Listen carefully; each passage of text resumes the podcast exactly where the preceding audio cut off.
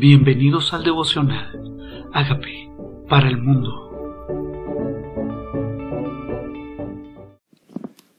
Segunda de Samuel 17. Consejos de Agitofel y de Husay.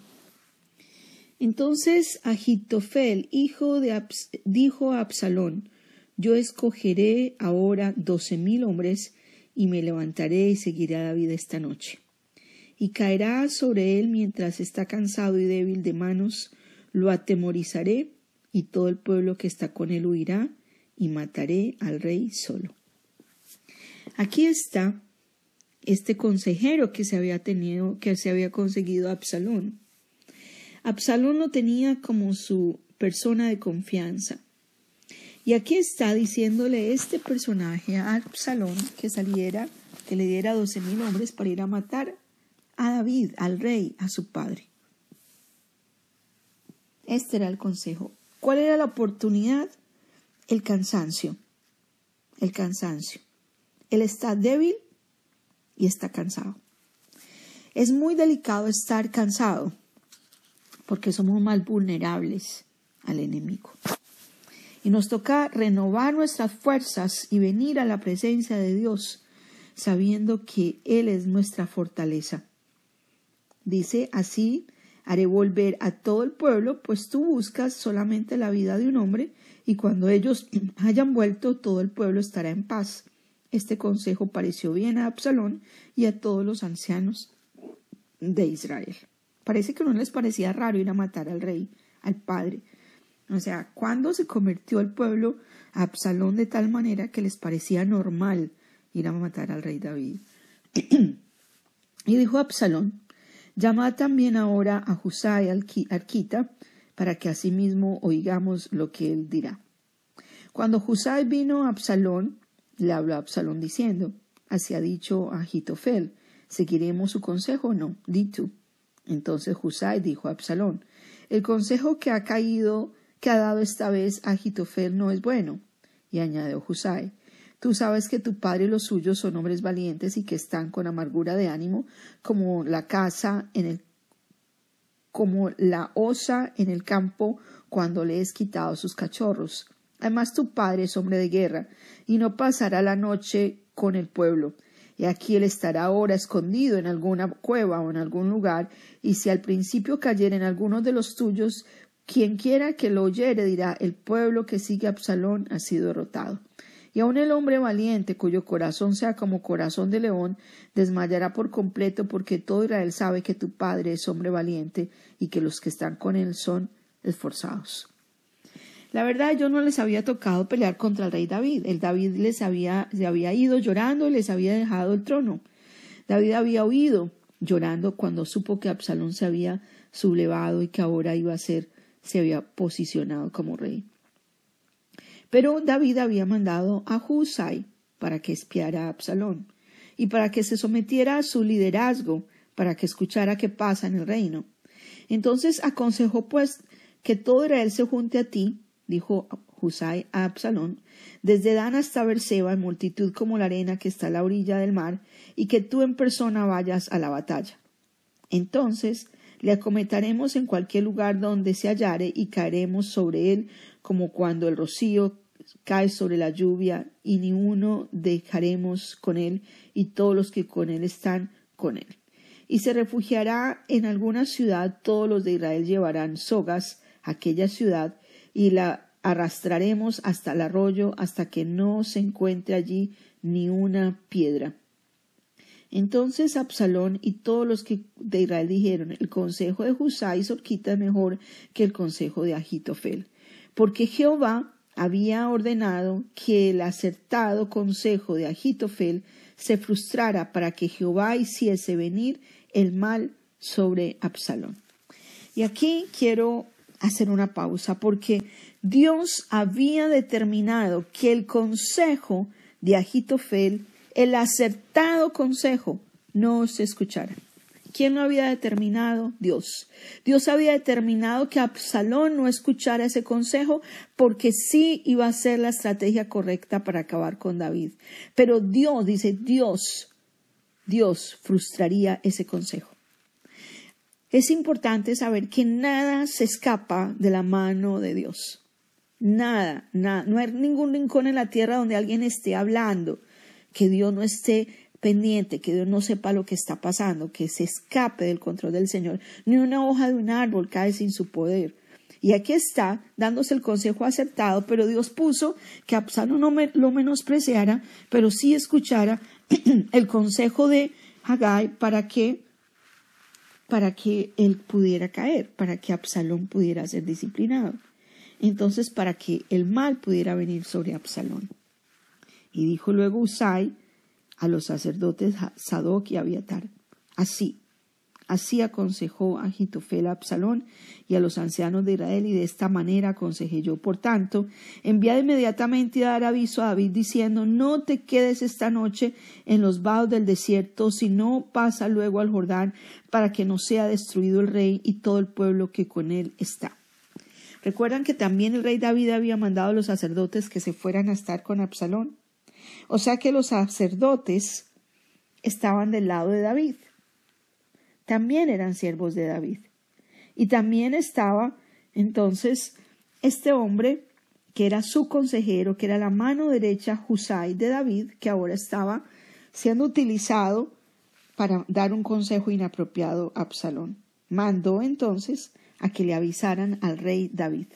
Entonces, Jonatán y Ahimás estaban junto a la fuente de Roger y fue una criada y les avisó porque ellos no podían mostrarse viniendo a la ciudad, y ellos fueron y se lo hicieron saber al rey David, pero fueron vistos por un joven, el cual lo hizo saber a Absalón, pero sin embargo los dos se dieron prisa a caminar y llegaron a casa de un hombre en Bajurín, que tenía en su patio un pozo dentro del cual se metieron, y tomando la mujer de la casa una manta, la extendió sobre la boca del pozo y tendió sobre ella grano trillado, y nada se supo del asunto. Llegando luego los criados de Absalón a la casa de la mujer, le dijeron ¿Dónde están Ahimás y Jonatán? Y la mujer le respondió Ya han pasado el, el vado de las aguas, y como ellos los buscaron y no los hallaron, volvieron a Jerusalén. Después que se hubieron ido, aquellos salieron del pozo y se fueron y dieron aviso al rey David, diciéndole Levantaos y daos prisa a pasar las aguas, porque Agitofel ha dado tal consejo contra vosotros. Entonces David se levantó y todo el pueblo que con él estaba y pasaron al Jordán antes que amaneciese, ni siquiera faltó uno que no pasase el Jordán. Alcanzaron a avisarle al rey David. El rey David tenía aliados. Yo creo que aunque tengamos muchos enemigos, aunque pensemos que estemos solos, y aunque pensemos que Dios nos ha dejado, Dios está orquestando todo para nuestro favor, para guardarnos, porque Él es fiel, porque Él fue el que escogió a David y lo ungió para ser rey, y Él no aprobaba que Absalón estuviera tomando el, el reino sin su consentimiento y queriendo matar a su siervo David, así fuera su hijo. Ahora fue dado aviso, y todos pasaron el Jordán. Dice, pero Agitofel, viendo que no se había conseguido su consejo, enalbardó su asno y se levantó y se fue a su casa, a su ciudad, y después de poner su casa en orden, se ahorcó y así murió, y fue sepultado en el sepulcro de su padre. Entonces, este enemigo que estaba siempre conspirando, que estaba, que le aconsejó incluso que durmiera Absalón con las mujeres de su padre, él sé que estaba ahí dando el mal consejo todo el tiempo, ahora se ahorca. Dios hace aún que sus enemigos caigan ellos solos. Aquí nadie tocó que peleara contra él. Él mismo se ahorcó, puso las cosas en orden, se suicidó. Dice, y David llegó a Maharaín, y Absalón pasó el Jordán con toda la gente de Israel, y Absalón nombró a Amasa jefe del ejército en lugar de Joab. Amasa era hijo de un varón de Israel llamado Itra, el cual se había llegado a Abigail, hija de Hanás, hermana de Sarbia, madre de Joab. Y acampó Israel con Absalón en la tierra de Galab, y luego que David llegó a Mahanaín, Sobí, hijo de Nahas, de Rabá de los hijos de Amón, Maquir, hijo de Amiel, de Lodebar, y Barzilai, galadita de Rogelín, trajeron a David y al pueblo que estaba con él camas, camas, tazas, vasijas de barro, trigo, cebada, harina, grano tostado, habas, lentejas, garbanzos tostados, miel, manteca, ovejas, quesos de vaca, para que comiesen, porque decían, el pueblo está hambriento y cansado y sediento en el desierto. Tal vez David ha estado huyendo, pero Dios ya planeó la estrategia para que su enemigo caiga. No solamente eso, lo protege en el desierto y lo alimenta en el desierto. Está pasando algo horrible. Su propio hijo se está sublevando en contra de él. Pero aún en eso, Dios tiene ya establecido el momento de la disciplina sobre Absalón. Aún en eso, Dios establece un orden. Nada se escapa de él ni de su soberanía. Y en su amor, en su amor, también pone que lo sustenten, que les den comida, abrigos, camas, utensilios para comer. Dios no se olvida de nosotros en el tiempo de aflicción. Dios no se olvida de su ungido, no importa que esté en el desierto. El enemigo lo persigue, no está fuera de su casa. El escenario parece terrible, el día parece un día oscuro. Tomaron a sus mujeres, su hijo se levanta en contra de él. Esto no era el plan original de Dios.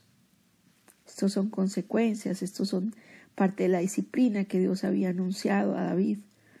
Pero aún ahí, la misericordia de Dios se sigue extendiendo.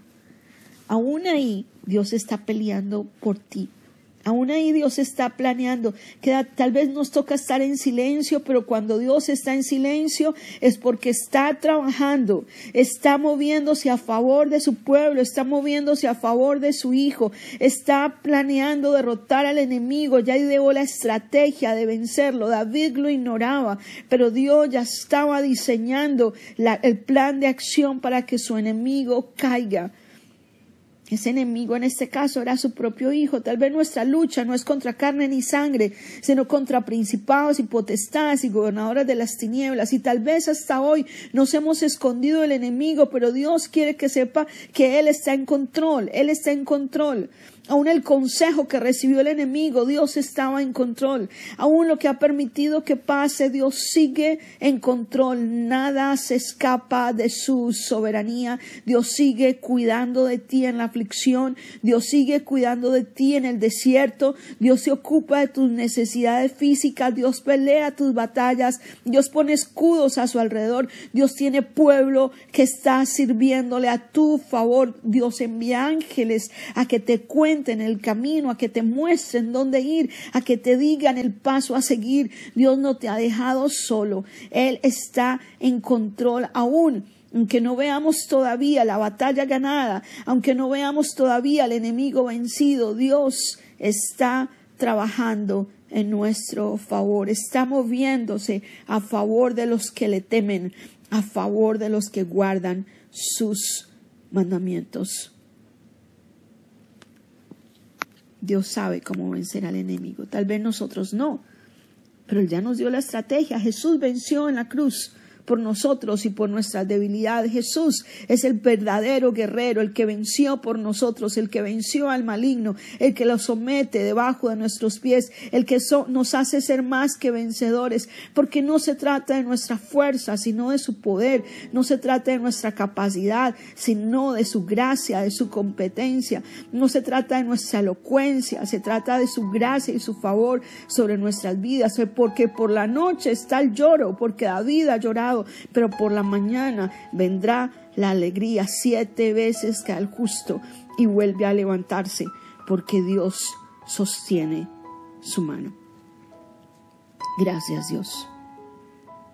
Gracias Señor, porque tus promesas son sí y amén. Y tienes cuidado de tu pueblo. El pueblo está hambriento y cansado y sediento en el desierto, pero Dios ya sabe y envió provisión.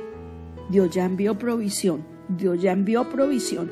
Dios ya envió provisión. Ya está peleando por ti. Quiere que descanses en Él, porque Él se ocupa de ti. Dile, Señor, perdóname. Perdóname. Perdóname si acciones que estoy viviendo son consecuencia de mis propias decisiones malas, son consecuencia de haber postergado, son consecuencia de mis errores, pero aún ahí tu misericordia se ha extendido.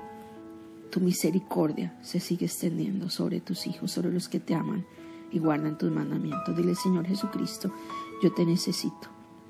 Reconozco que tú moriste por mis pecados. Te invito a que entres a mi vida como Señor y Salvador. Me hagas de mí la persona sana y libre que tú quieres que yo sea. Gracias por entrar a mi vida. Amén.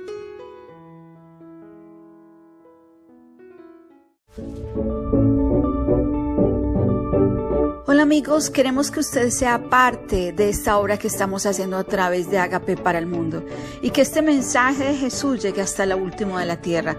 Si quieres donar en nuestra página web puedes hacerlo en agapeparalmundo.org o también a través de Cele en agapeoficial.gmail.com.